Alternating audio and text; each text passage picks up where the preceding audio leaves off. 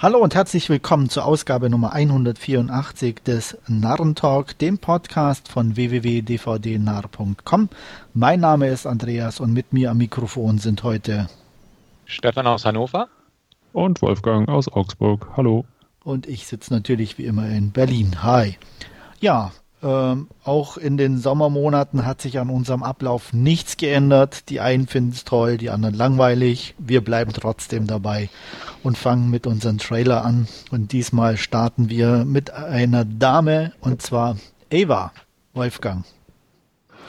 Ähm, ja, da können wir beim Thema langweilig bleiben. Ich fand den auch irgendwie 0815 und äh, ja, hat man jetzt in letzter Zeit einfach so, so oft gesehen, sei es in, äh, mit, mit weiblichem Killer oder, oder männlichem Killer, wenn ich an, an Englis Gemini Man denke, ähnliche Thematik, irgendeine in Anführungszeichen Killerorganisation im Hintergrund, die dann äh, den Killer ausschalten will. Wuhu, ja, muss ich jetzt mit äh, äh, Jessica Chastain nicht unbedingt auch nochmal die x-te aufgewärmte Fassung von sehen. Ja, weil sowas wundert es mich manchmal, wie die Besetzung zustande kommt, weil das, das sieht nun wirklich 0815 pur aus. Mhm. Und ähm, da denke ich mir auch, ja, okay, gut, Jessica Chastain. Vielleicht wollte sie mal so eine Kick-Ass-Rolle spielen, hat sie ja bisher, soweit ich weiß, noch nicht gemacht. Ähm, aber dann halt die Nebenbesetzung, die eigentlich auch recht gut ist. Mhm. Ähm, ja, also ich bin da ganz bei dir, Wolfgang, fand ich auch ziemlich langweilig. Und ähm, ja, Nee, also interessiert mich herzlich wenig, wenn er bei, mal bei Netflix auftaucht, okay. Aber nee, interessiert mich relativ gering. Okay. Also bei mir ist, ja, auf der einen Seite generisch, klar. Andererseits, die Action sah jetzt ganz okay aus. Ich bin noch unschlüssig, ja. aber äh, ich, ich sag mal, wenn mir mal ganz langweilig ist und der kommt mir zufällig irgendwo unter, äh, kann es passieren, dass ich ihn gucke, aber bewusst wahrscheinlich auch nicht. Also, äh, ja, also ich, ich wäre, wenn er mal irgendwann, ja, wie Stefan sagt, Netflix oder so, ja, kann, kann durchaus passieren, aber ich, ich, also wie gesagt, hat man in letzter Zeit einfach so oft irgendwie gesehen. Ich, ich weiß nicht, was man da jetzt dem, dem Genre irgendwie noch, noch hinzufügen möchte, aber sei es drum. Ja, ich glaube, wir werden es nicht ergründen. Ja. Manchmal denke ich, es ist irgendwie äh, entweder so wie so eine steuerliche Abschreibung und Easy ja. Paycheck für ein paar Leute, die da mitspielen oder keine Ahnung, weil richtig Bock drauf können die doch alle nicht gehabt haben, oder?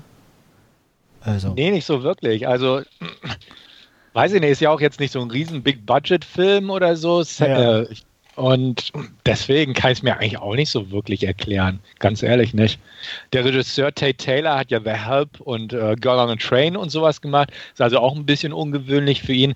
Mhm. Vielleicht klang es so auf den ersten Blick irgendwie von den Beteiligten ja ganz interessant und deswegen sind sie zusammengekommen. Aber wie gesagt, das Drehbuch, ähm, ich kann jetzt nur vom Trailer ausgehen, scheint ja jetzt nicht wirklich so berauschend originell zu sein.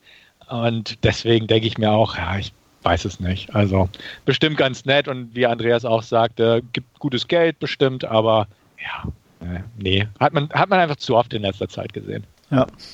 Gut, dann kommen wir zu was, würde ich mal sagen, ziemlich anderem als Ava. Ähm, fängt auch mit A an, aber das ist, glaube ich, auch die einzige Gemeinsamkeit. An American Pickle. Stefan ist schon mal ein bisschen origineller als Ava. Also Gurkenwasser konserviert scheinbar ganz gut. Ja. ja. Ähm, war okay. Also hat mich jetzt nicht umgehauen. Ich, ich mag Seth Rogen irgendwie von seiner Art her. Und hier haben wir ihn gleich in der Doppelrolle. Das, das ist okay, das kann ganz nett sein. Ähm, ja, aber wirklich umgehauen hat es mich nicht. Das ist so diese Fish out of Water Geschichte und man trifft seinen Uropa oder Urenkel, je nachdem, wie man es umdreht und ist, ist okay, ist bestimmt für ein, zwei Schmunzler gut, ist ein bisschen ja. ja gefühlvoll, aber jetzt auch nichts, was mich wirklich interessieren würde in dem Sinne oder wo ich wirklich gelacht habe oder dachte, Mensch, das ist ja richtig herzerwärmend oder sowas. Ähm, habe ich mir den Trailer angeguckt, dachte, ja gut, okay, kann man sich bestimmt mal ansehen, aber ich habe kein HBO Max und ich werde ihn mir bestimmt nicht kaufen. Also eher nicht.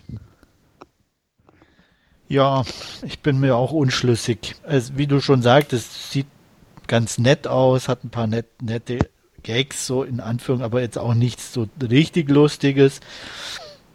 Äh, Seth Rogen ist jetzt auch nicht so mein All-Time-Favorite-Darsteller. Äh, er hat mal auch eher so Hit und Miss für mich. Ähm, mal gucken. Also da bin ich auch extrem unschlüssig. Ähm, aber Tendenz geht zu eher mal gucken als bei Eva. Mir, mir geht ja die Lache von Seth Rogen so auf die Nerven. Ja.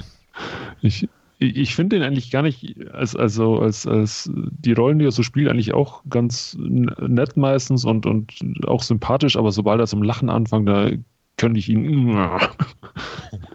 weiß, weiß nicht, die, die, treibt mich in den Wahnsinn, die Lache ja. Und ein American Pickle, ich, ja, keine Ahnung, ich weiß nicht, es war jetzt irgendwie ganz nice und ein paar, paar Schmunzler durchaus mit, mit dabei, aber ob, ob ich das dann halt auch äh, über 90 Minuten oder wie lange er dann auch immer gehen mag, sehen muss oder sehen will, bin ich noch skeptisch, muss ich sagen. Ja, wir werden uns überraschen lassen. Mhm. Gucken wir ja. mal. Ja, auch ähm, mal wieder was völlig anderes. War in letzter Zeit, glaube ich, auch jetzt nicht so häufig der Fall. Ähm, Waiting for the Barbarians. Ähm, da fange ich mal an. Ja, sieht mal wieder nach einer doch etwas normaleren Rolle erstmal für Johnny Depp aus. Ähm, nicht so ganz mega am Overacten. Er kann es nicht ganz lassen, aber ähm, ja, insgesamt von der Thematik finde ich interessant. Ähm, ich mag so Historienfilme ist jetzt vielleicht ein bisschen zu viel hochgegriffen, aber ähm, das Wüstensetting finde ich toll. Ähm, also von daher bin ich neugierig, werde ich mir sicherlich angucken. Ja, bin ich bei dir. Also sehe ich auch so. Hm, die Filme sind interessant, man hat es nicht so oft. Ordentliche Schauspieler sind dabei. Ähm, ja, exzentrisch ist Johnny Depp auch hier wieder, aber ein ähm, bisschen gedämpfter. Und die Thematik ist okay. Also ich würde nicht sagen, finde ich wirklich interessant, aber interessiert mich auch nicht gänzlich nicht, sagen wir es mal so. Ist in Ordnung. Würde ich mir angucken, einfach um mal wieder sowas zu schauen, weil man es eben nicht so oft hat und wenn es gut gemacht ist, gut gespielt ist und einen auch so noch ein bisschen irgendwo emotional mitreißen kann, völlig in Ordnung. Also von unseren drei Kandidaten bisher ist das bisher an erster Stelle der Titel. Absolut. Ja. Kann ich mich anschließen, auch äh, wie Andreas schon gesagt hat, mit dem Wüstensetting finde find ich ganz äh, interessant. Da gab es auch aus Asien in den letzten Jahren, Jahrzehnten, muss man fast schon sagen, mit, mit Musa oder Warriors of Heaven and Earth ähnliche Filme, die auch so ein ganz entlegenes Wüstensetting hatten mit irgendwelchen äh, äh Garnisonen, die da dann stationiert waren oder so. Und da hat er mich ein bisschen dran erinnert und ähm, ja, warum nicht, würde ich mir definitiv auch mal ja, in der Johnny Depp-Variante quasi anschauen. Ja, ich fände es auch gut, dass man mit, wie heißt der vorne, weiß ich nicht, Rylands, ähm, einen mhm. nicht so bekannten oder zumindest häufig äh, auftretenden in der ähm, in der Front Row zu sehenden Schauspieler gewählt hat. Ähm, das macht es auch wieder ein bisschen frischer, finde ich. Also mhm. Ähm, deswegen Waiting for the Barbarians definitiv was, was ich mir angucken werde. Ja, dann gehen wir auch wieder in eine völlig andere Richtung und äh, besprechen Antebellum, Stefan. Ähm, definitiv ein Film, den ich mir anschauen werde. Ich bin einfach neugierig. Also ich fand, der Trailer sah gut aus.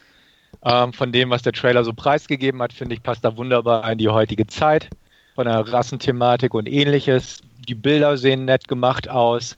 Man muss gucken, ob das als Gesamtwerk irgendwie funktioniert, aber so ein paar gute Filme mit ähnlicher Thematik, ich sag nur Us oder, oder Get Out oder so, kommen ja auch von Jason Blum. Und ähm, hier bin ich einfach gespannt. Also ich fand, der Trailer sah interessant aus, hat mich angesprochen, sowohl visuell als auch von der Art her mit den Zeitebenen. Und äh, das ist einfach was für mich und den werde ich mir auf jeden Fall angucken. Er hat durchaus ein paar Gänsehaut-Momente auch gehabt, der Trailer. Und äh, Ja, ich bin noch unschlüssig. Ich habe jetzt, habe es bis jetzt nicht geschafft, weder, weder Ass noch, noch äh, Get Out anzuschauen. Ähm, muss ich jetzt auch irgendwann mal nachholen und äh, ja, ich denke mal, äh, Antebellum wird sicherlich auch irgendwann bei mir mal im Player landen.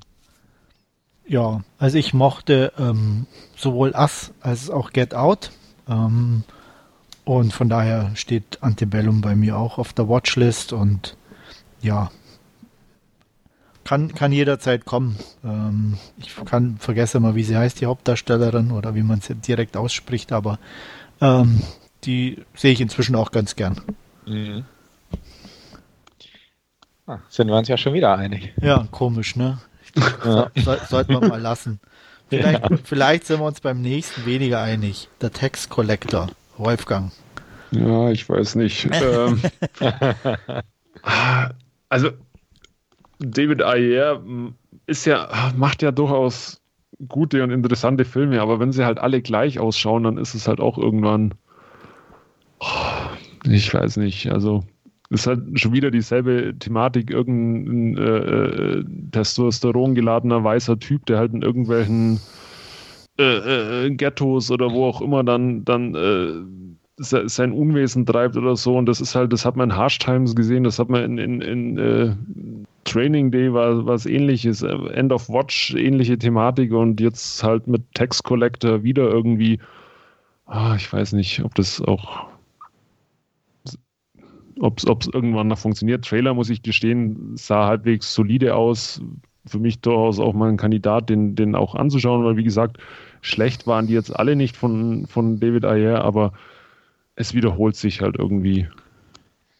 Genau, das ist der Knackpunkt auch bei mir. Also ich, ich finde auch die Filme von Ayer eigentlich relativ gut. Sabotage ist eine ganz klare Ausnahme. Ja, genau. Ähm, der, der war echt mies. Und dann hat er ja wenigstens ein bisschen was anderes probiert mit hier Fury und Suicide Squad. Ähm, hier ist er wieder in, in, sein, in, seiner alten Nachbarschaft, hätte ich was gesagt, und, und da, damit, wo er sich auskennt.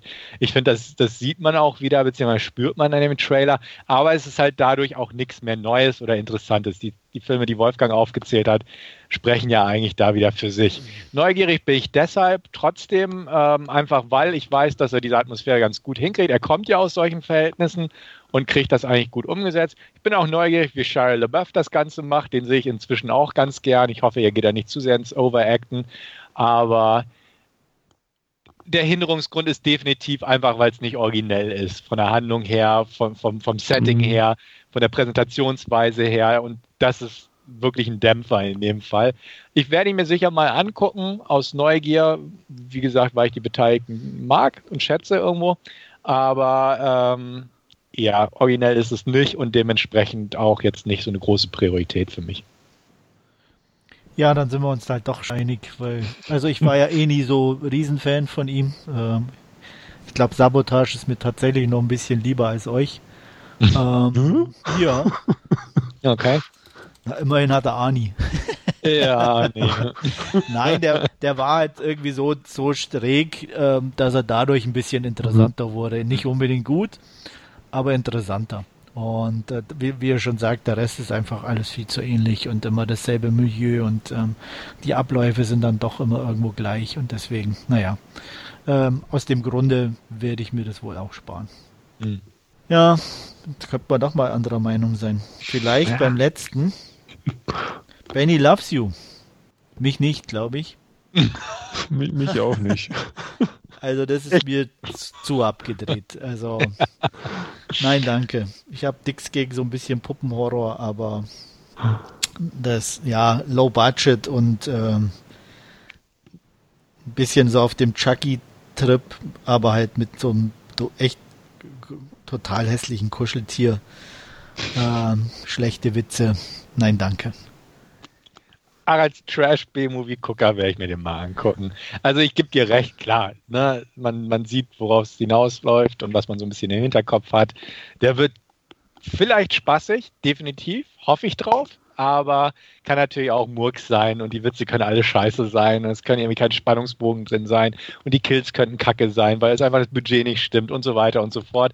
Ich habe da ein bisschen Hoffnung und aus diesem, diesem Neugierfaktor heraus werde ich mir den mal angucken. Ähm, klar, es ist super low budget. Ich mochte das Chucky Remake eigentlich ganz, ganz ordentlich. Also wirklich nicht gern, aber es war ein grundsolider Film. Hatte auch deutlich mehr Geld. Da war die Puppe, hätte ich fast gesagt, auch so super hässlich. Ähm, hier ist es wenigstens halt so total Banane, also einfach von der Figur her, der Benny. Und ähm, deswegen würde ich da einfach mal reingucken. Ich erwarte nichts. Also mein Last Scene äh, wird heute mal wieder bestätigen, dass ich gern so einen Scheiß gucke, auch wenn nichts Gutes bei rumkommt. Aber in diese Kategorie fällt das Ding irgendwie. Also aus Neugier gucke ich mir an.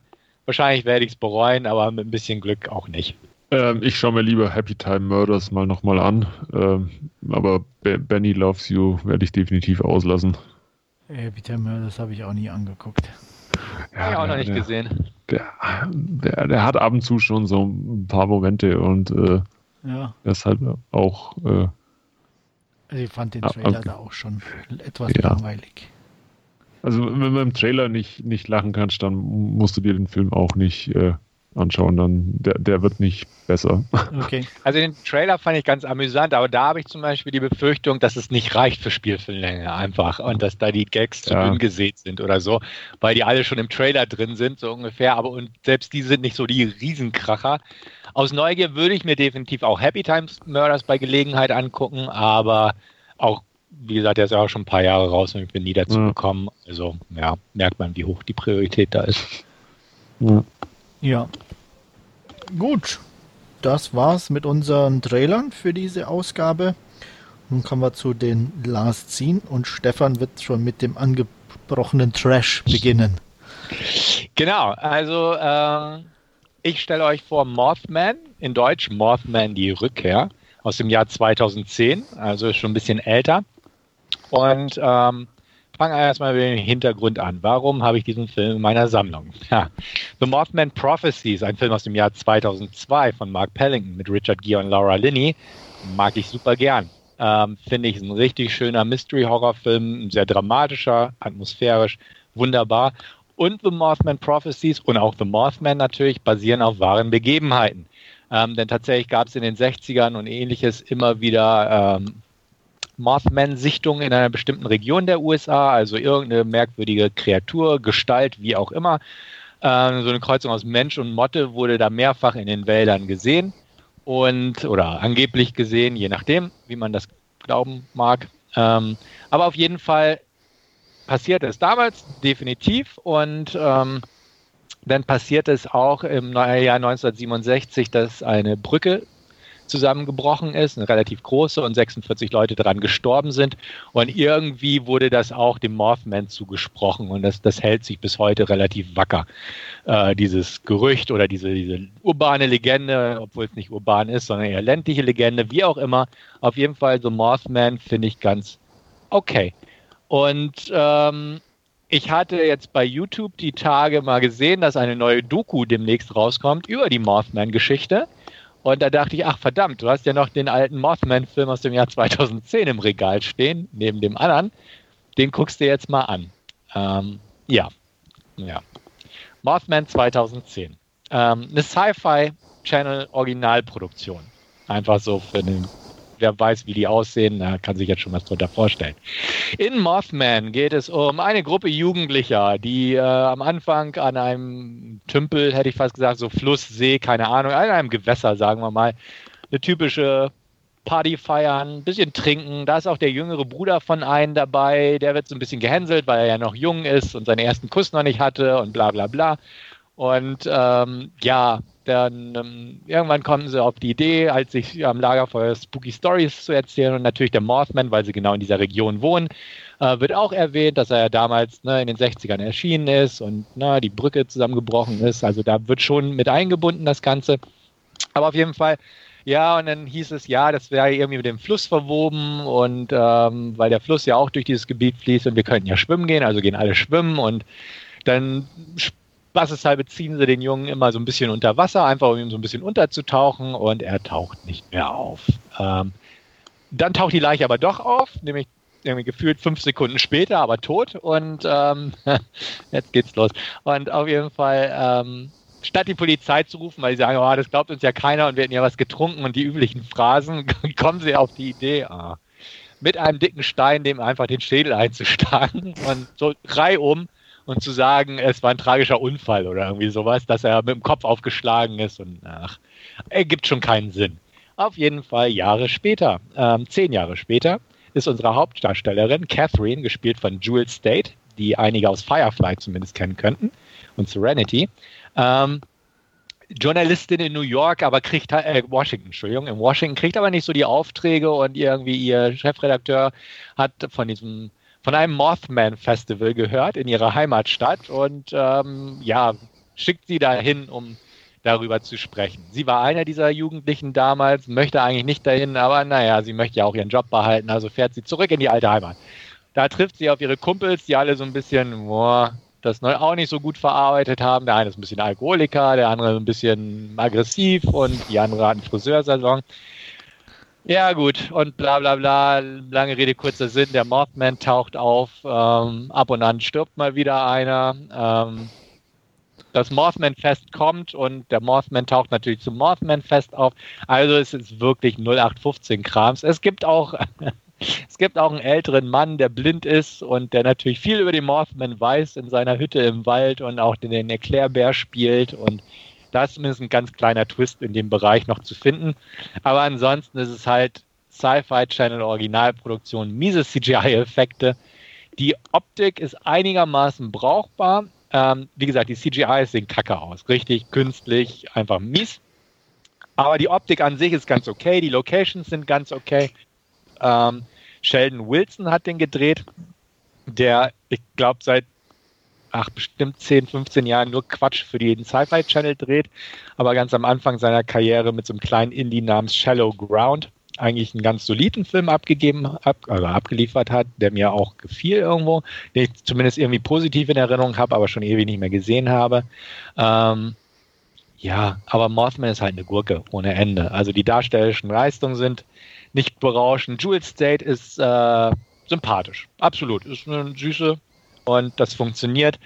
Aber sonst funktioniert halt alles nicht viel. Die Kills sind uninteressant, die, die Effekte sind halt wirklich echt kacke.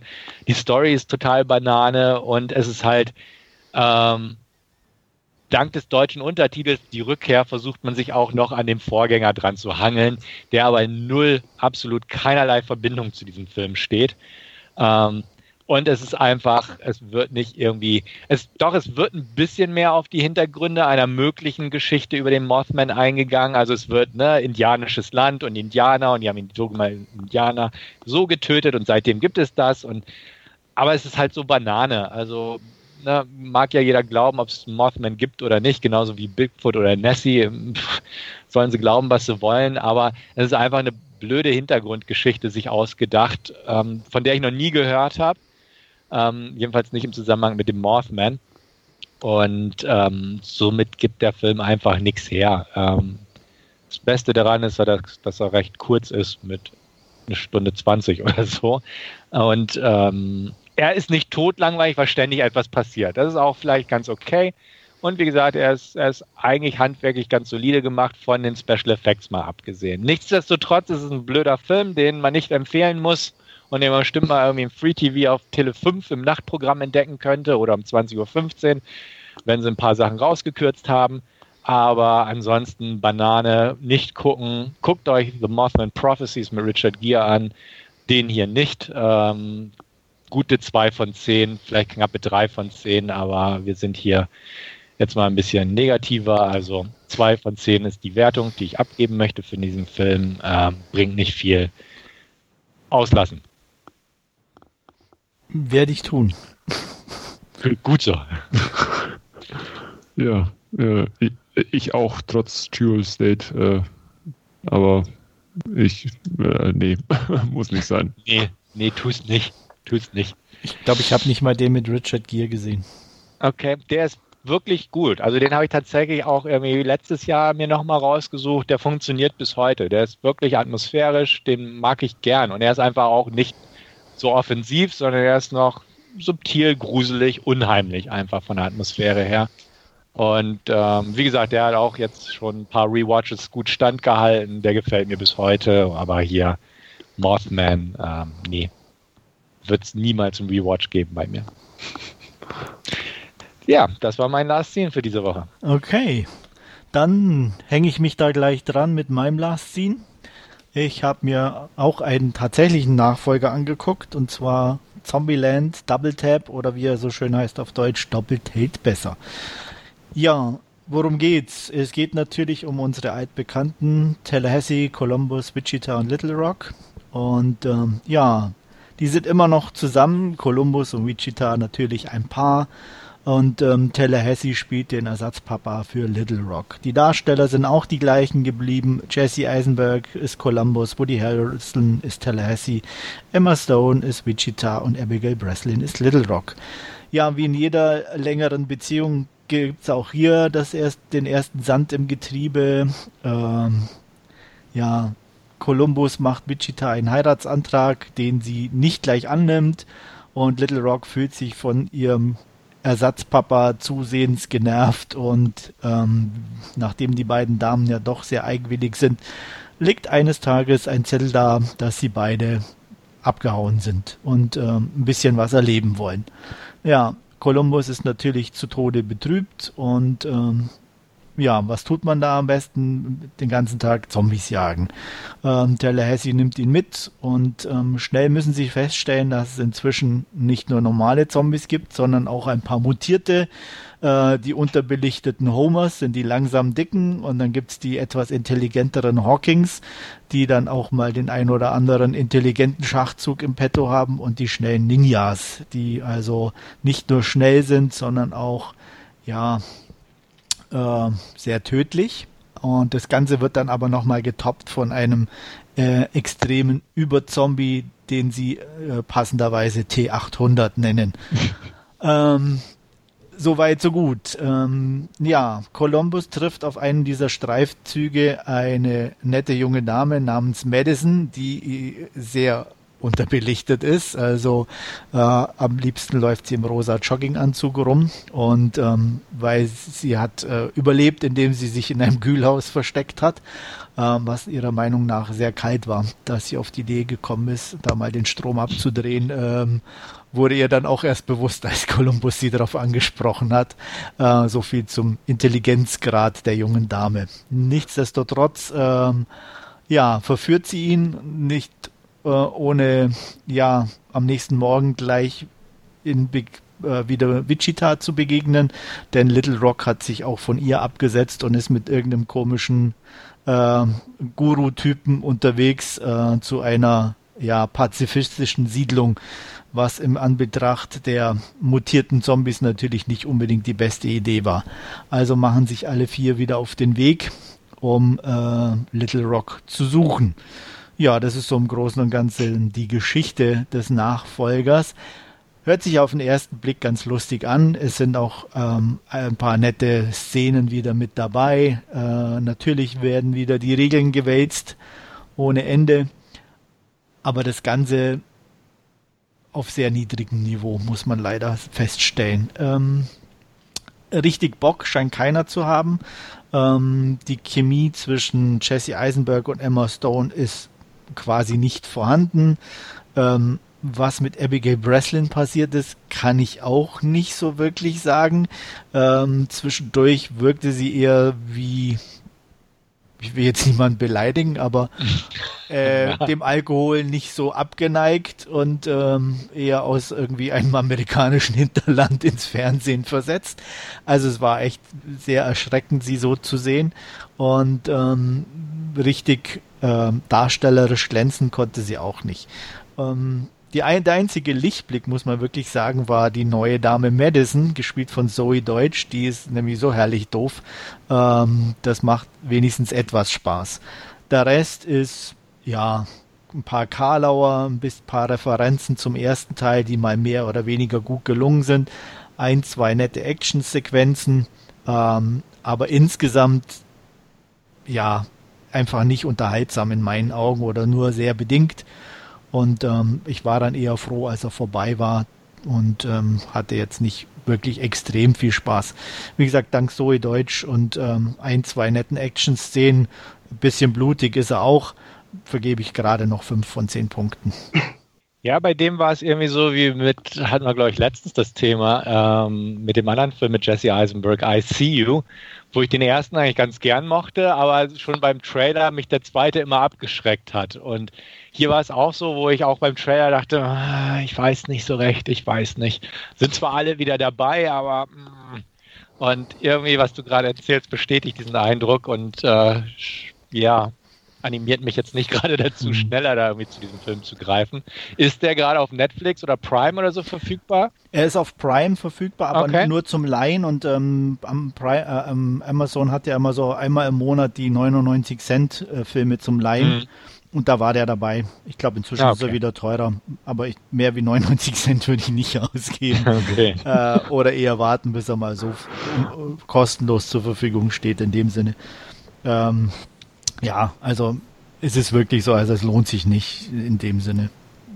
Mhm. Ja, ich habe leider mehr wie 99 Cent dafür ausgegeben. Oh. Ich habe ein 4K-Disc geholt. okay. äh, muss gestehen, ich war auch. Ähm, also er hat durchaus seine Momente und seine Lache und äh, Rosario Dawson spielt ja auch mit. Ich sehe die immer wieder gern und, und gibt so eine abstruse Sequenz, wo, wo äh, Luke Wilson dann auch auftaucht mit äh, noch einem äh, Kollegen im Schlepptau. Äh, die fand ich auch ganz überhaupt nicht witzig. Okay, äh, war zumindest ein cooler Shootout dann aber auch dabei. Ja, das schon, aber wie gesagt, so die Idee dahinter, ähm, ja, war jetzt auch so. Uh. Ja, das ja, äh, definitiv. Ich bin aber auch bei dir. Zoe Deutsch ist äh, echt, echt eines der Highlights in, in, in der Fortsetzung. Ich muss auch gestehen, ich fand ihn überall, wo ich die bis jetzt gesehen habe, äh, fand ich die einfach nice. Also die, äh, egal ob es jetzt irgendwie äh, so, so, eine, so eine seichte Komödie ist oder so ein bisschen eine, äh, oh, wo habe ich die? Ach, Before I Fall hat sie, glaube ja. ich, auch die Hauptrolle. Der war ja. gut. Mhm. Und also die, die, ich fand die überall, wo ich sie gesehen habe, gut und auch in, in, in uh, Zombieland Double Tap, das ist ja so voll die Tussi-Rolle, die sie da hat, aber äh, sie aber halt trotzdem halt einfach, sympathisch, ne? Ja, also, sie spielt sie einfach gut und, und, und äh, sympathisch und wie du schon gesagt hast, mit diesem rosaroten Jogginganzug, wo sie da die ganze Zeit äh, rumspringt und ihrem äh, Handtäschchen oder so, ähm, fu funktioniert einfach und, und ist äh, ja gut, gut gemacht von ihr, aber ansonsten ja, also viel, viel einfach aus, aus dem ersten Teil auch äh, kopiert, das mit den Regeln auch wieder und, und ja. wenig Neues und ja, das Finale jetzt auch nicht äh, kein großer Reißer meines Erachtens. Nein, also der Showdown war auch ziemlich doof. Hm.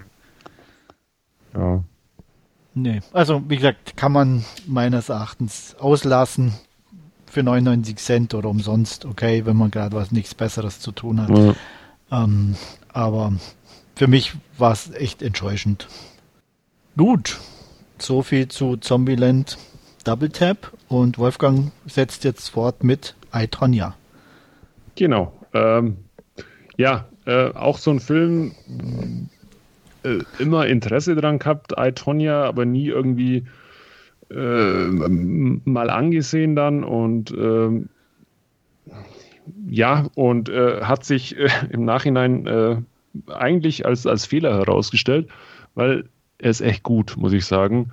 Ähm, er ist so ein Itonia, es geht um die, die Story von Tonja Harding, die älteren Semestern, denen ist es vermutlich noch ein Begriff. Ja. Ähm, vor kurz vor den Olympischen Winterspielen 1994 in, in Lillehammer gab es eben einen äh, äh, Vorfall in der Damen-Eiskunstlauf-Szene, wo eben ähm, ja, äh, Nancy Kerrigan äh, am Knie schwer verletzt wurde mit, mit einer Eisenstange und äh, dieser Umstand letztendlich ähm, auf das Umfeld von äh, Tonja Harding zurückzuführen war was dann auch ein Riesenskandal war bei den Olympischen Spielen, wo sie sich äh, ja, eingeklagt hatte und, und äh, sich äh, ja, äh, quasi per Gericht die Teilnahme hat äh, erstreiten müssen. Und ähm, ging damals ja, um, um die Welt, dies, dieser Fall. Und jetzt eben ähm, gute 25 Jahre später ähm, gab es eben die Verfilmung äh, zu, diesem, zu dieser Thematik dazu, als so ein bisschen im, im Mockumentary-Stil aufgebaut. Es gibt immer wieder so äh, Interviewsequenzen und äh, wo eben ja, die einzelnen Teilnehmer äh, ihre Sicht der, der, der Dinge darstellen. Ähm, Tonya Harding wird dabei von Margot Robbie gespielt. Ähm, und äh, ihre Geschichte ist nicht unbedingt deckungsgleich mit der von ihrem äh, Ehemann, der von äh, Sebastian Stan äh, gespielt wird, oder ihrem ehemaligen Ehemann, muss man sagen. Ähm, und äh, auch nicht unbedingt äh, von der Geschichte ihrer Mutter, die von Alison Jenny in einer grandiosen Darstellung gespielt wird. Und ja, äh, aus, aus diesen drei Sichten äh, füllt sich eben äh, dieser Film, der wie gesagt immer ein bisschen zwischen diesen, diesen Interview-Sequenzen und dann einer Realdarstellung quasi hin und her springt. Und ähm, ja, was, was letztendlich geboten wird, ist wirklich äh,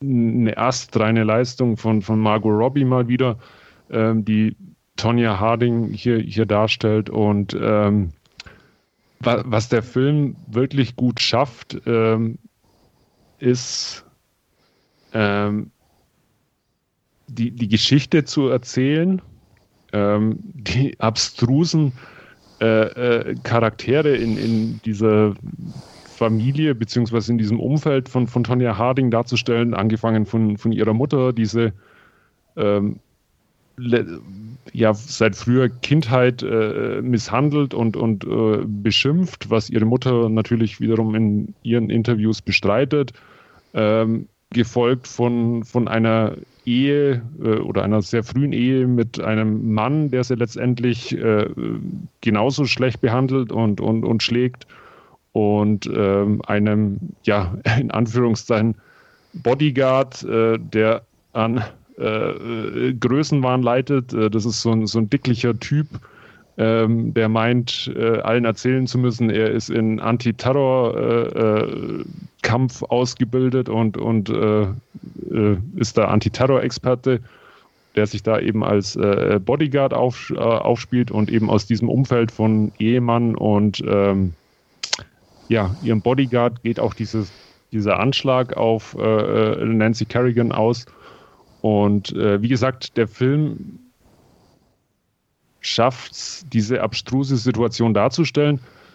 Ähm, man hat aber die ganze Zeit irgendwie, äh, oder man kann die ganze Zeit mit, mit Tonja Harding mitfühlen. Also es ist nicht so, äh, dass der Film letztendlich darauf hinausläuft und, und äh, mit dem äh, Finger auf, auf äh, Tonja Harding zeigt und, und äh, sagt, äh, sie hat sich äh, eben da diesen, diesen Vorteil verschafft und ihre Konkurrentin ausgeschaltet, sondern ähm, sie ist letztendlich auch ein, ein ja, Opfer ihrer Umstände, die begonnen mit äh, ihrer, ihr, oder in der frühesten Kindheit bei ihr ihren Anfang nahmen. Und ähm, das ist wirklich ähm, grandios gespielt von, von äh, Margot Robbie und Alison Jenny als ihre Mutter ähm, die da als, als äh, kettenrauchende und trinkende, schimpfende Person ähm, ihre Tochter da auf äh, ja, Erfolg trimmt, mehr oder weniger.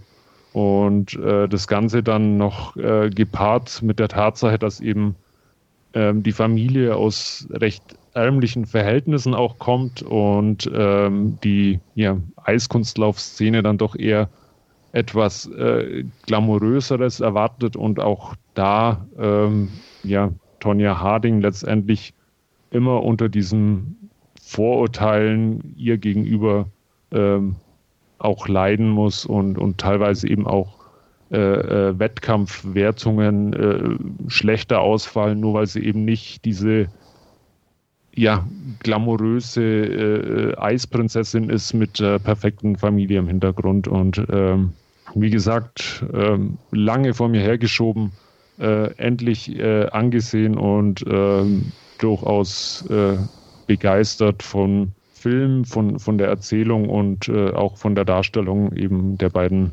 Hauptdarstellerinnen primär. Ähm, von mir eine ganz klare Empfehlung und acht von zehn Punkten mit der Tendenz nach oben. Ja, den wollte ich auch immer mal gucken, aber war auch immer wieder geschoben. Auch, man hört ja eigentlich immer wieder Gutes über den Film. Ja. Aber ich weiß auch nicht, warum er irgendwie nie bei mir, ja, mir ging es auch. Ja, bei mir ging es auch immer so. Ich habe mir auch mal gedacht, ja, Johnny Harding, dann diese Eisenstangenattacke, wie gesagt, ich bin alt genug, ich habe das damals noch live im Fernsehen mitbekommen und so und, und, kann mich da auch noch so ein bisschen daran erinnern und auch diese Bilder von dieser äh, äh schmerzverzerrten äh, mhm. Nancy Kerrigan, die damals so ein bisschen um, um die Welt gingen, weil es äh, eben zufällig Kameras da auch zugegen waren und ähm, die jetzt halt im Film auch wieder als, als Live-Aufnahmen oder so präsentiert werden und ähm, habe mir immer gedacht, hm, ja, was, was, was soll's und was soll der Film einem da noch erzählen oder so. Du, kennst ja die Geschichte irgendwo, aber ähm, ist dann echt äh, wirklich äh, faszinierend, wie sich die Ereignisse da so dann entfalten und ihren Lauf nehmen. Ja, also mir ging es ähnlich. Ich hatte den Film auch schon immer auf dem Schirm, hat ja auch relativ gute Kritiken gekriegt. Trailer sah amüsant aus, aber trotzdem bin ich irgendwie nicht dazu gekommen. Man hört eigentlich nur Gutes. Also ich habe noch niemanden, den ich kenne oder so ja. aus dem Bekanntenkreis gehört, wo ihn schon einige gesehen haben, die den irgendwie doof fanden oder so. Aber trotzdem ist es bis heute nicht passiert.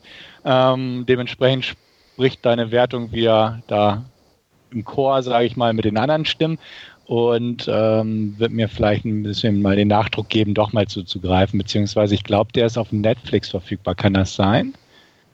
Oder bei Prime. Irgendwo hatte ich den letztens irgendwie beim Durchsetzen gesehen. Aber ich glaube, wenn er günstig ist, werde ich mir den auch mal zulegen. Also ich bin gespannt. Also, ich glaube, ne? Netflix kann sein.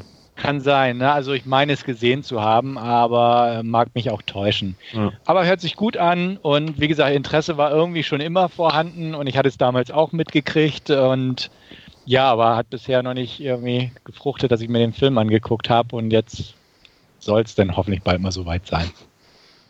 Ich kann ihn nur empfehlen. Jo. Dann werde ich mich irgendwann hoffentlich auch mal dazu äh, überreden können. Ich weiß, irgendwie gibt es immer irgendwas anderes zu gucken. Mhm. Das, das stimmt so. in der Tat. Ähm, gut, das war es auch mit unserem La letzten Last Scene. Und wir kommen zu unserer Hauptreview. Mal wieder ein Film, ähm, der auf Netflix zu sehen ist. Äh, Ball perdu oder wie wir ihn nennen werden nach dem englischen Titel Lost Bullet. Und Stefan gibt uns eine kurze Inhaltsangabe. Genau, und der Vollständigkeit halber, in Deutschland findet man ihn unter dem Titel Verirrte Kugel. Worum geht es in diesem Film? Es geht um Lino. Äh, also es ist ein französischer Film, ähm, in dem die Hauptfigur Lino heißt. Der ist Mechaniker und ähm, hat sich am Anfang mal gedacht, er kann seinen kleinen Clio mal so verstärken, dass er damit auch durch Wände fahren kann, quasi, um in einem speziellen Fall ein Juwelier auszurauben. Der Plan ist einfach durch die Vorderfront zu fahren, drin stehen zu bleiben, die Vitrinen auszuräumen und dann weiter durchzufahren oder wahrscheinlich rückwärts raus, wie auch immer. Das macht er zusammen mit seinem Halbbruder um ihn zu unterstützen. Und ähm, der Film eröffnet im Prinzip damit, dass äh, das Ganze etwas schief geht. Und zwar, weil er etwas zu viel Wumms drauf hat und gleich mehrere Wände durchbricht und zum Stehen kommt und der Wagen geht nicht mehr an. Er selbst kann sich aus seinen äh, Sicherheitsgurten nicht befreien und er wird verhaftet, während sein Halbbruder davonkommt.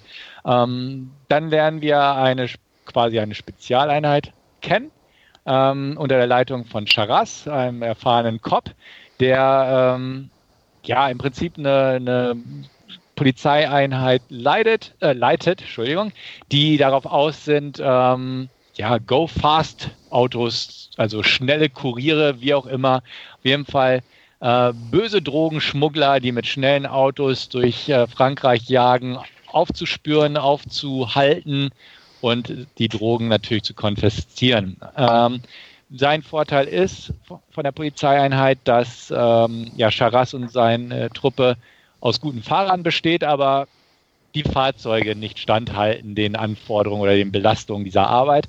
Da kommt Lino ganz recht. Und zwar rekrutiert er ihn direkt aus dem Gefängnis heraus, lässt ihn mit einer Fußfessel da ähm, tagsüber rauskommen und ähm, an den Polizeiautos arbeiten, sprich sie auch verstärken, sie zu warten und halt, ja, einsatztauglicher zu machen für die Ansprüche, die diese Arbeit an die Wagen und die Fahrer stellt.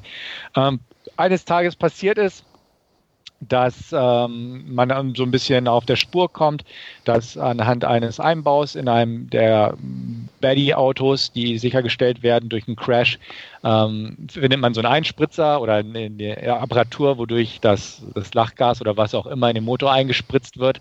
Und das ähnelt halt sehr dem, der auch im Clio, Clio damals von Lino in seiner Aktion verbaut war. Also kommt man quasi seinem Halbbruder auf die Spur.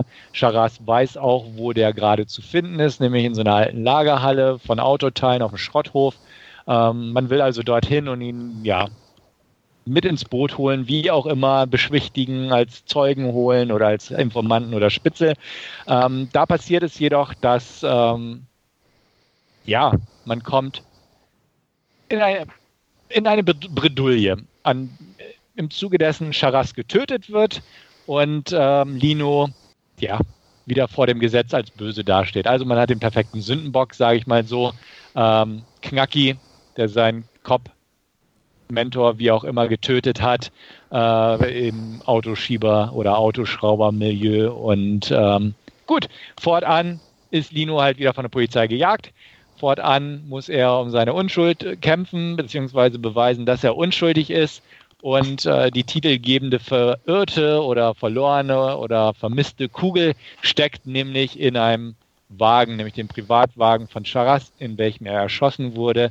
Und ähm, es geht darum, diesen Wagen zu finden, denn anhand der Kugel kann man es der Waffe zuordnen und somit kann er seine Unschuld beweisen, weil diese Waffe einer ganz bestimmten Person gehört, die wir hier nicht spoilern wollen, aber nichtsdestotrotz relativ frei heraus äh, das Ganze preisgegeben wird seitens des Films. Und dementsprechend ist es jetzt nicht ein Whodunit oder wie auch immer, sondern die Parteien sind von Anfang an sehr klar dargestellt und ähm, werden ähm, einfach dazu genutzt, um einen klassischen ähm, Lino wird von Gesetz und Gangstern gejagt, muss seine Unschuld beweisen gegen korrupte Leute um sich herum und ja, man kennt die Geschichte. So viel zur Inhaltsangabe. Danke dir. Ähm, ja, ich fange dann einfach mal gleich an. Wie du schon sagtest, die Geschichte kennt man ja. das Rad ist hier definitiv nicht neu erfunden worden. Ähm, gerade die Franzosen haben, glaube ich, in der Beziehung ähm, diese Art von Geschichten ganz gern auf dem Tableau. Ähm, ich glaube, man kann auch, wenn du es jetzt hier ganz gut umschifft hast, äh, ohne allzu viel Spoilern, sagen, dass der ein oder andere äh, Hüter des Gesetzes auch nicht mit äh, allen Karten spielt oder mit äh, allen offenen Karten spielt und von daher ähm, ist es auch was, was im französischen äh, Cop-Thriller äh, oder Film ähm, definitiv immer eine Rolle spielt. Die haben es damit auch mit Politikern, die irgendwie Dreck am Stecken haben. Hier ist es aber eher äh, die Polizei oder einzelne äh, Parteien. Ähm, ja, darstellertechnisch solide besetzt, ähm, keine größeren Ausreißer damit wobei man auch sagen muss, es hat keiner wirklich was zu tun. Die emotionale Bandbreite hält sich hier auch äh, schwer im Rahmen. Und ähm, Hauptaugenmerk liegt natürlich einfach auf den Autos und auf den Verfolgungsjagden. Und von daher, ähm, glaube ich, kann man da natürlich auch keinen schauspielerischen Tiefgang erwarten. Ähm, so viel sei es erstmal von mir hierzu. Wolfgang, wie sieht es bei dir aus? Äh, ja, prinzipiell haben ja so französische Actionfilme durchaus auch ihren, ihren Charme oder so, so ein gewisses Flair auch an sich, muss ich gestehen. Ähm, da ist auch Lost Bullet nicht, nicht frei von. Ich fand auch, ja, ist man ist irgendwie so, so übersättigt von, von Hollywood und da sind immer die Locations alle gleich und es sieht halt da irgendwie in, in, in Frankreich einfach schon mal ein bisschen anders aus und, und äh, ist, ist von der Atmosphäre einfach auch irgendwie nice und auch da diese, äh, diese Polizeistation, die sie da haben, da in dieser kleinen Garage, in dieser Seitengasse irgendwie ganz, ganz nett. Äh, wie du schon gesagt hast, äh, darstellerische Bandbreite ist jetzt nicht unbedingt gefragt. Es geht primär um ähm, ja, die, diese Autos und auch da muss man, muss man sagen, äh, sie haben da jetzt nicht die teuersten Fast and the Furious Autos, sondern es geht da wirklich um äh, ja, den Clio, den Stefan eingangs schon erwähnt hat und, und so, ein, so einen alten Renault, der als Oldtimer durchgeht, der halt einfach gut gepflegt und, und gepimpt ist und, und da über die Straßen jagt. Und äh, das macht schon irgendwie Laune, da zuzuschauen und auch ähm, ja, die ein oder andere recht äh, deftige äh, Fight-Sequenz äh, ist, ist mit dabei. Allein äh, da die eine an der Polizeistation fand ich klasse, wo er ähm, ja, äh, Lino quasi aus, aus, aus dem Gewahrsam ausbricht und, und äh, sich da durch die ganze Polizeistation und die halbe Polizeiwache zerlegt ähm, war, war ganz nice und, und äh, recht ordentlich und, und knackig äh, auch inszeniert, fand ich. Und in, ja, da macht er einfach Spaß, irgendwie äh, zuzuschauen. Wie gesagt, äh, die ja, Emotionen äh, stehen jetzt hier eher weniger im, im Vordergrund und äh, aber in seinen Actionsequenzen und so, da kann er durchaus ja ganz ordentlich punkten, meiner Meinung nach. Ja, schließe ich mich euch an. Ähm, ich fand ihn französisch rustikal, sage ich mal so. Also im Vergleich zu jetzt diesen last, letzten Fast and the Furious Filmen, die halt zunehmend auf überzogene Sachen gesetzt haben, zunehmende CGI-Action und solche Geschichten, war der schon relativ im Kontext gesehen realitätsnah. Wir haben keine CGI-Geschichten groß drin gehabt. Wir haben handgemachte Stunts in dem Film. Ähm, kernige Prügeleien, die auch jetzt die Gesetze der äh, Schwerkraft und ähnliches oder der Realität an sich ähm, ne, noch dienen oder beziehungsweise da auch noch verwurzelt sind. Ich fand die Prügelei auch ganz nett. Natürlich ist die Banane, dass er dann ein halbes Polizeirevier alleine aufmischt, aber sie macht Spaß. Und das ist es eigentlich. Und auch wenn die, die Autostunts oder die, die Verfolgungsjagden durch die City jetzt nicht die spektakulärsten sind oder die rasantesten, und das hat man, klar hat man das schon ähm, alles deutlich besser gesehen, schon länger. Also zurückgehen zu Ronan und John, ne, William Friedkin damals und wie auch immer. Irgendwie fand man es immer rasanter.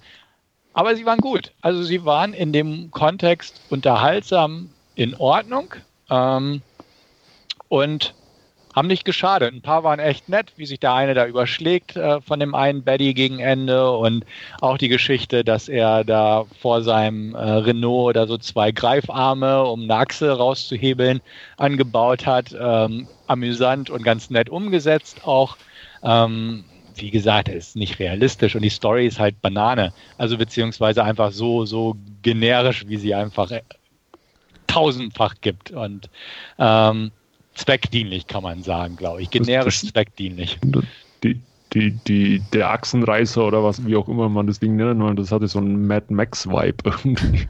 Ja, so ein bisschen. Da fand ich auch den Spruch ganz nett an der Tankstelle. Das ist für einen Film. ja, ja. Und genau, deswegen, also es passte ganz nett. Und äh, ja, es wurde ja schon erwähnt, auch der Hauptdarsteller und so ist jetzt, jetzt kein Charakterdarsteller und hat auch keine Charakterfigur, aber so dieses Kernige seiner Rolle gut rübergebracht. Und die, die Leute haben halt so ihren Zweck erfüllt, sage ich mal. Und das Ganze kam mir einfach so vor. Also es ist solide in Szene gesetzt, solide gespielt und, und man kann es weggucken. Ne? Und dafür, dass der auch nur 1,32 geht und auch nicht wie die Fast and the Furious Filme über zwei Stunden sich das Ganze auswälzt, ähm, ist es alles in Ordnung. Und dafür hat er auch ein relativ ordentliches Tempo drin. Ähm, vereinzelte Härten, Action ist dosiert, äh, ganz ordentlich über den Film verteilt eigentlich. Ähm, es wird nicht zu sehr auf eine Liebesgeschichte oder ähnliches rumgewälzt und es ist okay alles. Ja, es ist einfach äh, relativ down to earth, wie es immer so schön heißt, ne? Und äh, am Boden geblieben und das ähm, fand ich auch einfach mal wieder erfrischend in dem Sinne, äh, es wird nicht lang über irgendwelche Zusammenhänge gelabert und diskutiert und was weiß ich mhm. und alles zu Tode geredet, sondern die Sachen sind halt einfach, wie sie sind, so ungefähr. Klar, ähm, wie ihr schon angesprochen habt, ist jetzt nicht alles perfekt. Ähm, es wirkt auch die, das in der Polizeistation, weil er ausbricht, jetzt nicht klar High-End Fighting Scenes, aber es ist ein nettes Gekloppe und äh, war einigermaßen launig anzusehen.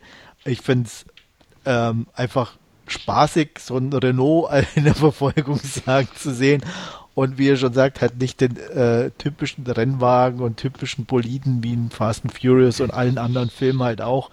Und ähm, ja, das war ähm, eine entspannte äh, Zeit, den Film anzugucken, ohne selber auch ohne selber viel nachdenken zu müssen. Und ähm, das war sehr angenehm, muss ich sagen.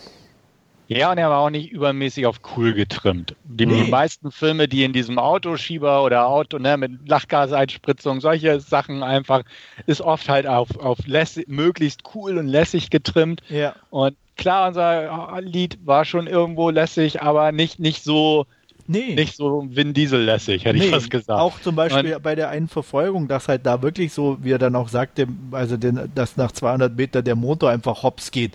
Mhm. Das hätte es bei Fast Furious nie gegeben, ne? Da halten die Kilometer durch und äh, ja. setzen dann immer noch einen drauf. also solche Kleinigkeiten ähm, machen dann halt auch irgendwo einen netten, feinen Unterschied aus, ne? Genau, man, man ist ja schon heutzutage mal froh, einfach kein zweieinhalb Stunden CGI-Action festgeboten zu bekommen, mhm. sondern einfach mal wieder was, was Bodenständigeres. Ja. Und da in diese Kerl war da ganz gut reingeschlagen. Ja, und hier kippt das Auto halt mal wirklich um, ne? Und nicht irgendein ja. CGI-Auto, das da irgendwo reinkopiert wurde. Genau, und explodiert auch nicht in einem gigantischen Flammenmeer oder so, sondern ist einfach nur kaputt am Straßenrand so. Mhm. Ja. Bei den ganzen äh, äh, französischen Polizeiautos musste ich natürlich auch immer an, an die Taxi-Reihe denken. Äh, die ich gar nicht mag. Die hasse ich. ja. Die finde ich so nicht witzig. Ja, nee, weil da, das, oh, das ist so, so ein Humor, den ich, ich mag den französischen Humor nicht. Tut mir leid an alle Franzosen ja. da draußen.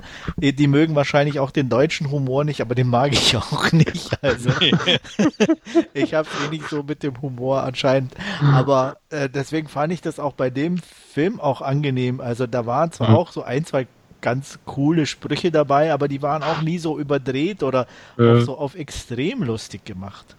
Ja, die aber waren mehr so trockene Sprüche. Genau, ne? ja. Und nicht so dieses Haha. Und äh, die Taxi-Reihe finde ich auch graushaft. Also vom, vom also, ich, also. ich mag, also die ersten zwei, drei Teile fand ich, fand ich ah. echt unterhaltsam nee. bei, bei Taxi. Das, das ist wie, wie, wie Hongkong-Kino, hätte ich was gesagt. Also, Deswegen gefällt es so, wahrscheinlich auch. Ja, yeah, wahrscheinlich. ja, genau. Ich, ich, weiß noch, damals in meiner Jugend musste ich ja auch, als Jackie Chan bekannter wurde und so hier Mad Mission, ich weiß, da spielt glaube ich nicht Jackie Chan mit, Nein, also die Mad Mission-Filme oder solche Sachen. Gut, aber das ist auch so, dieser Humor und ach, weiß ich nicht, war alles nicht so meins. Und diese Taxi-Filme, ja, ich kenne sie, aber die fand ich nicht witzig. Also so dieses überzogen französische, oh, ne, äh, ja, ich mochte auch Louis Dufournier nie. Also auch die Filme habe ich mal geguckt, aber ja, das ist wieder, ja, da machte ich mochte ich nicht alles, aber da gibt es schon ganz gute Sachen und klar ja. äh, hat, war er immer gleich irgendwie, mhm. aber da hat er schon echt so ein, zwei Sachen dabei, die waren wirklich gut. Hasch mich, ich bin der Mörder zum Beispiel, ist wirklich ein guter. Und ähm, zumindest in meiner Erinnerung, ob es jetzt immer noch wäre, ich weiß kann ich ihn nicht. mehr auseinanderhalten. Ähm, aber, also der, der hatte schon irgendwie, also auch äh, einfach von, von der Art und, und, und den Grimassen, die er gezogen hat, also das war schon auch irgendwie zweifellos, aber ich fand ja. ihn nie wirklich witzig. Also nee. na, ich, ja. ich habe sie auch ja. geguckt, die Filme damals, im Fernsehen rauf und runter, auf Kabel 1 oder wo auch immer. Ähm, definitiv, aber ich fand es jetzt nicht wirklich witzig. Klar, klar, hat der definitiv, war, war eine Type, definitiv, aber ich könnte sie auch nicht auseinanderhalten. Ich habe bestimmt Hasch mich, ich bin der Mörder schon mal geguckt. Sagt mir irgendwas vom Titel her, aber ich kann mich null dran erinnern. Ähm, da war es halt auch ja. weniger seine, klar, die gehörte dazu, seine Performance, aber da war halt auch eher so, ich glaube, da haben sie immer irgendwo eine Leiche versteckt und so an den unmöglichsten Stellen oder und äh, da war halt eher so das ein bisschen das, das, das Humorvolle. Mhm. Und ähm, ich meine, ich muss auch sagen, ich war, ähm, das sind ja Sachen aus dem teilweise Ende 60er, Anfang 70er. 60er, 70er ja. Genau. Also ich habe die auch dann als Kind gesehen, da ist sowieso dann immer noch äh, irgendwas, mhm. natürlich ein ganz anderes Humorverständnis da. Und ähm, damals fand ich die auf jeden Fall lustig. Aber ich habe schon eine ganze Weile jetzt keinen mehr gesehen, muss ich sagen. Ja. Aber auch, auch diese Gendarme von Saint-Tropez-Reihe oder so, auch, die liefen ja auch gefühlt jeden Sonntag, lief da irgendwo mal einer oder stimmt, so. Ja. Aber das waren auch nicht meine äh, mhm. Louis de Funny-Filme. Also von daher. Aber ja. ähm, zurück Was gab es da noch? Phantomas oder war da auch so eine, so eine ja, Reihe? Die war die ja, ja. schon wieder besser, muss ich sagen. Mhm. Ähm, aber zurück zu Lost Bullet. Ähm, ich fand es auch schön, irgendwie so ähm, so, so Sachen wie jetzt, als der, dass der eine Wagen da einfach im Misthaufen versteckt war und er sich da mhm. wirklich durchbuddeln musste, so ein bisschen und so ein wirklich nicht nur im Übertragen, sondern richtig in der Scheiße halt steckt, ne? Mhm. Also so, so Kleinigkeit. Klar, es ist irgendwie so mit dem Holzhammer, aber das, das passte, passte einfach irgendwie zu diesem Film und ähm, von daher, ähm, ja, also ich war besser unterhalten, als ich mir eigentlich dachte im Vorfeld. Also ich habe mir äh, irgendwie gar nichts drunter vorgestellt. Also ich, ich, muss, muss gestehen, mich hat der Trailer irgendwie dazu animiert, den, den anzuschauen. Also ich habe im Vorfeld auch irgendwie nichts davon gehört und dann war da irgendwie äh, Netflix blendet das ja relativ prominent in einem ein, was so als, als nächstes irgendwie kommt und dann halt mal diesen, diesen Trailer angeschaut und der sah auch echt äh, nice aus und der hat mich dann durchaus auch direkt animiert, mir äh, Lost Bullet dann direkt die Tage anzuschauen. Also ja, den Trailer fand ich ganz okay. Also mhm. da dachte ich auch, auch den kann man sich bestimmt mal angucken, irgendwie so. Und ähm, das hat der Film eigentlich auch eingehalten, was der Trailer so für mhm. mich persönlich angedeutet hat oder was ich mir davon versprochen habe. Ja, Trailer ja. habe ich gar nicht erst geguckt. Ähm, mhm. Mache ich eigentlich selten, muss ich sagen, auf Netflix auch. Ähm, ich gucke einfach so, wie, wie, wie sieht so, wie sehen so Bilder aus? Ähm, ist es irgendwas von der Optik, mhm. was mich anspricht und so einigermaßen von der Handlung, die überfliege ich und ähm, das hatte gepasst und deswegen. Ja. Puh. Ja, an sich, ja. glaube ich, haben wir das Wichtigste und das meiste, glaube ich, angesprochen, was ähm, Lost Bullet betrifft. Wie sieht denn eure Wertung aus? Ich schwanke so zwischen 5 und 6 von 10, würde aber eher zu 6 von 10 tendieren auch.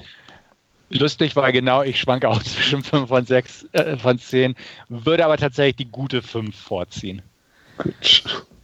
Also ich bin definitiv eher bei der 6, weil das Einzige, was man ihm halt vorwerfen kann in dem Sinne, ähm, ist halt die generische Sto Story, die wirklich keinen mehr hinterm Ofen vorlockt. Und ähm, ja, das halt jetzt nicht ähm, ähm, wie soll ich sagen, nicht über, selbst über die Laufzeit zwischendurch ein bisschen Leerlauf war. Ähm, und ähm, durch das das halt gleich offensichtlich war, wer, wer der Gegenspieler ist, in dem Sinne oder relativ mhm. frühzeitig, war natürlich auch eine gewisse Spannung gleich wieder raus. Aber insgesamt, wie gesagt, fühlte ich mich ganz gut unterhalten, deswegen gibt es von mir eine 6 von 10.